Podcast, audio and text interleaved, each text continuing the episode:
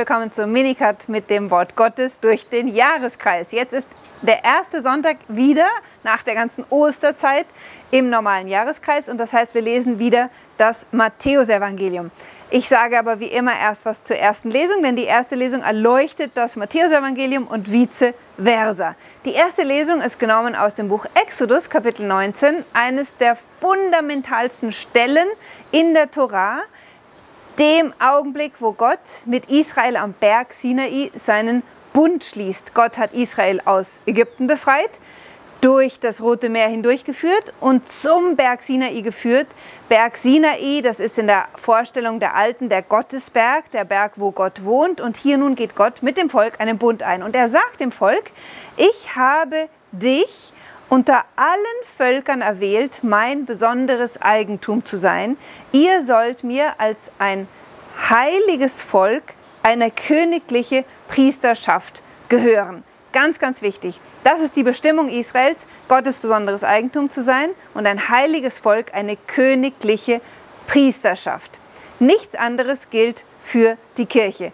Und es ist interessant zu wissen, dass die griechische Übersetzung des Alten Testamentes immer, wenn es über die Versammlung Gottes am Berg Horeb spricht, das Wort Ekklesia in der Übersetzung benutzt. Ja? Auf Hebräisch ist es Kahal, aber das Griechische sagt, Kahal heißt nichts anderes als Versammlung und Ekklesia ist die Versammlung derjenigen, die von Gott herausgerufen wurden zu ihm hin und die durch die Gabe seines Wortes zum Volk Gottes konstituiert wurden. Und deswegen ist es gar kein Zufall, dass das Neue Testament, beginnend mit dem Matthäusevangelium, die Gemeinschaft derjenigen, die Jesus durch sein Wort zu sich ruft, mit dem Wort Ekklesia bezeichnet.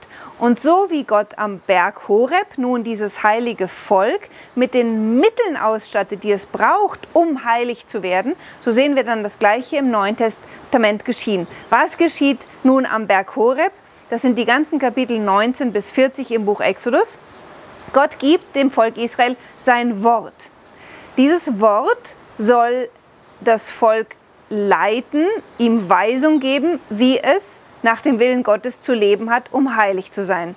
Weil aber der Mensch nicht immer heilig ist, sondern stürzt und sündigt, braucht es einen Opferkult, um Gott Gaben darzubringen zur Sühne, zur Wiedergutmachung für die Verstöße gegen die Gebote Gottes.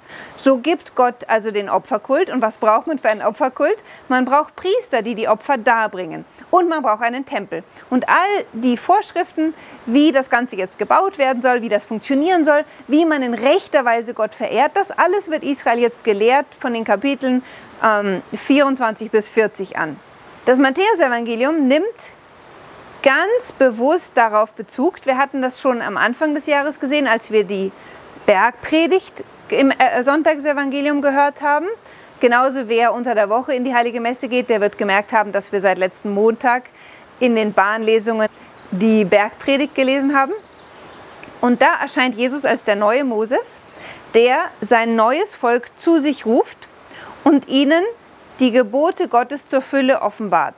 Vorsicht, wenn ich jetzt sage neu, es ist die Erfüllung der Berufung des Volkes Israel. Jesus sagt, glaub nicht, ich bin gekommen, um das Gesetz und die Propheten aufzuheben. Ich bin nicht gekommen, um aufzuheben, sondern um zu erfüllen.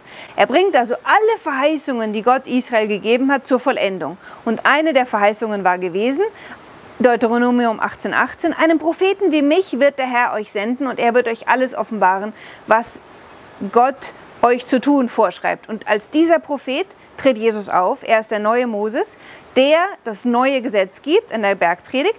Und nun wird Jesus diesem Volk, das nun das Volk ist, das Gott berufen hat, diese Berufung Israels zu erben bzw. fortzusetzen, nämlich Gottes besonderes Eigentum unter allen Völkern zu sein, Gottes heiliges Volk, damit alle Völker durch das Licht, das dieses Volk verströmt, zur Erkenntnis des einen wahren Gottes kommt.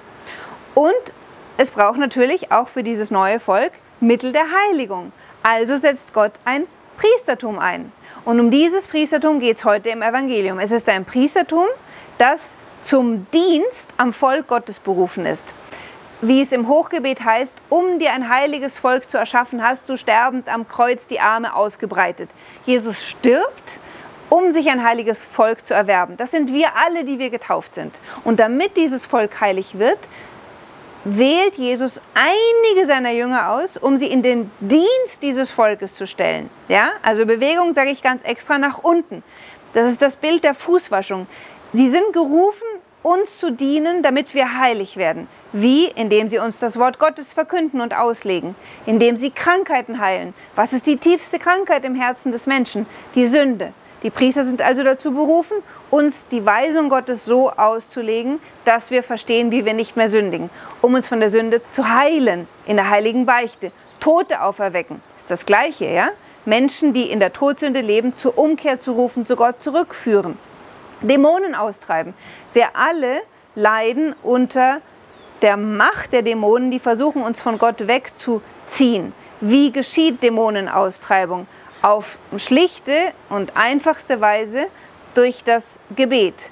In jeder Liturgie geschieht das, da wir nämlich unter das Blut Christi gestellt werden, das der stärkste Schutz gegen den Satan ist. Aber auf ganz konkrete Weise natürlich sind auch heute noch unsere Priester aufgerufen, in der Nachfolge Christi, so wie er, die Menschen von den konkreten dämonischen Belastungen zu befreien. Und das nennt man dann einen Exorzismus, den gibt es auch heute noch. Leider gibt es den fast zu wenig, weil viele Menschen unter dämonischen Belastungen leiden und es oft gar nicht wissen. Aber diese Vollmacht hat Jesus den Priestern gegeben. Ihr Auftrag ist es nun, wie ihr hier im Matthäusevangelium hört, erstmal nur zu den verlorenen Schafen des Hauses Israels zu gehen. Noch nicht zu den Samaritern, noch nicht zu der ganzen Welt. Warum? Nicht, weil Jesus nur für Israel gekommen wäre, auch nicht, weil Jesus gedacht hätte, er sei nur zu Israel gerufen, wie man manchmal im Predigten hört, das ist völliger Quatsch. Jesus wusste, er muss erst alles, was Gott Israel verheißen hat, zu Ende führen.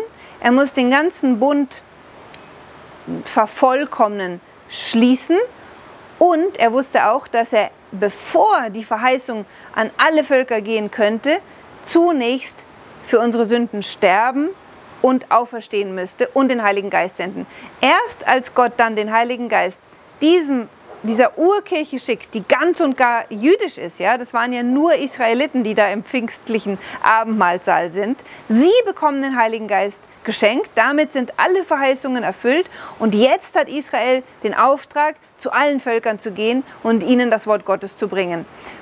Die Verkündigung von Jesu Leben, Tod und Auferstehung. Und genau das tun die Apostel dann nach der Auferstehung. Und so sind auch wir Heiden in dieses neue Volk Gottes integriert worden, die wir jetzt die Berufung haben, als Gottes besonderes Eigentum in dieser Welt zu leben, als sein heiliges Volk, als eine königliche Priesterschaft, der, die durch den Dienst ihrer Priester immer neu geheiligt und immer mehr in ihrer Heiligung vervollkommnet werden, um immer besser Licht der Welt und Salz der Erde zu sein, damit die ganze Kirche, wie es in Lumen Gentium heißt, Instrument zur Versöhnung und Vereinigung aller Völker mit Gott werden kann. Ich wünsche euch einen schönen Sonntag.